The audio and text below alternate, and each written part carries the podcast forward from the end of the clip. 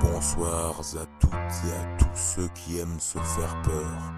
Ce podcast entièrement immersif vous plonge chaque semaine dans une histoire d'horreur. Installez-vous au coin du feu.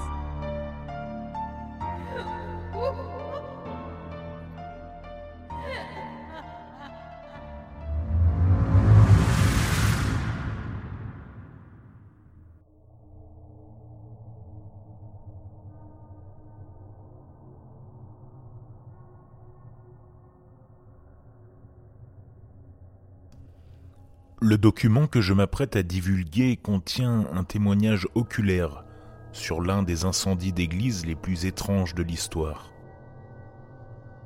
Cet incident s'est produit en 337 après Jésus-Christ, l'année de la mort de l'empereur Constantin. Il a été perpétré par un groupe d'enfants dirigé par un garçon de 14 ans nommé Claudius. Ces enfants avaient disparu de la petite ville de Petra, deux ans auparavant, suite à une expérience ratée menée par le prêtre romain Père Aurelius. Cette expérience bâclée est considérée par de nombreux hauts fonctionnaires du Vatican comme l'un des moments les plus sombres de l'histoire de l'Église. C'est pourquoi le pape a enterré tous les documents relatifs à cette expérience, ainsi que les atrocités commises par la suite par les enfants concernés dans les archives secrètes du Vatican. Ce qui suit est une interview menée par un prêtre byzantin nommé Père Maximus, d'un fermier nicéen qui a vu Claudius et ses disciples brûler l'église locale. Cette interview a été méticuleusement traduite de son latin original pour en faciliter la lecture. La voici. J'ai vu les enfants pour la première fois au coucher du soleil. Ils descendaient de la colline derrière ma ferme. Comme j'avais passé la journée enfermée dans ma maison à soigner ma femme, elle avait contracté une fièvre pendant la nuit, j'ai eu envie de me promener. Mais quand j'ai vu les enfants errants descendre la colline à toute allure, comme des animaux de chasse, j'ai décidé de les suivre. Jamais auparavant je n'avais vu un groupe d'enfants aussi important, si loin dans le pays. La ferme la plus proche était à un demi-kilomètre de là et la suivante à deux. Comme ce groupe comptait au moins 15 enfants, je me suis dit qu'ils avaient fait tout le chemin depuis Nicée. Heureusement, quand ils ont atteint le bas de la colline, ils ont fait une pause, me donnant le temps de réduire la distance qui nous séparait.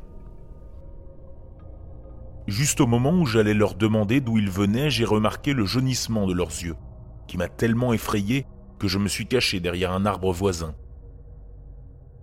Les histoires d'enfants aux yeux jaunes, les histoires d'enfants aux yeux jaunes, qui faisaient des ravages sur des agriculteurs sans méfiance, s'étaient rapidement répandues dans la campagne. Et je ne voulais certainement pas tester la véracité de ces histoires. De plus, les enfants étaient sales et avaient des expressions si cruelles que le fait d'être à côté d'eux faisait palpiter mon cœur. Je les surveillais donc discrètement, entre deux branches, priant désespérément pour qu'une occasion de retourner dans ma ferme se présente bientôt. À ma grande consternation, les enfants se sont retirés en haut de la colline et se sont réfugiés dans un coin boisé, à moins de trois mètres du mien. Nous allons attendre ici jusqu'à la tombée de la nuit, a déclaré l'aîné des enfants. Les autres enfants ont obéi à ce commandement, comme des chiens de chasse entraînés. Ils hochaient simplement la tête et se couchaient dans l'herbe, les yeux jaunes, brillant dans la lumière du crépuscule. Seul leur chef resta debout et croisa les bras en surveillant l'église qui se trouvait dans la vallée en contrebas. Moi et les fermiers environnants avions construit cette église l'année précédente pour éviter d'avoir à parcourir les dix kilomètres qui séparent Nicée chaque dimanche. Bien que cette église ne soit pas une merveille architecturale, nous en étions très fiers. Elle était assez grande pour accueillir 50 fidèles, et les fenêtres offraient une vue parfaite sur le soleil levant. La nuit est tombée une heure plus tard. Les enfants ont afflué dans la vallée, au moment où le soleil a plongé sous l'horizon et s'est arrêté devant l'église. Ma curiosité m'a poussé à les suivre, malgré toutes les fibres de mon être qui me criaient de rentrer chez moi. Si ces enfants étaient vraiment les méchants dont j'avais entendu parler, alors je savais que quelqu'un devait témoigner de leur comportement odieux. Peut-être alors que leur but insidieux pourrait être découvert. Les enfants se prosternèrent alors que leur chef montait les escaliers menant à la porte de l'église. Ton heure est venue, Thomas, dit-il. Tu peux t'approcher. Puis apparut un garçon décharné de huit ans au plus, montant l'escalier à genoux et se prosternant devant le chef. Avant de commencer le rituel, offrons une prière de remerciement. Les poils de mes bras se sont dressés lorsque chacun des enfants s'est mis à bêler, comme des chèvres. Ces sons étaient si précis et si gutturaux qu'ils ont dû être aidés par une force invisible. Cessez. Les enfants se sont tus. Lève-toi maintenant, Thomas, et réclame ta récompense pour les services rendus. Thomas se leva et fixa longuement les yeux jaunes du chef. Le chef étendit les mains et prononça une phrase dans une langue sinistre.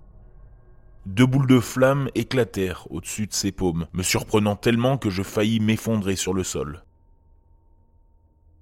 Je n'ai guère la volonté de raconter ce qui s'est passé par la suite.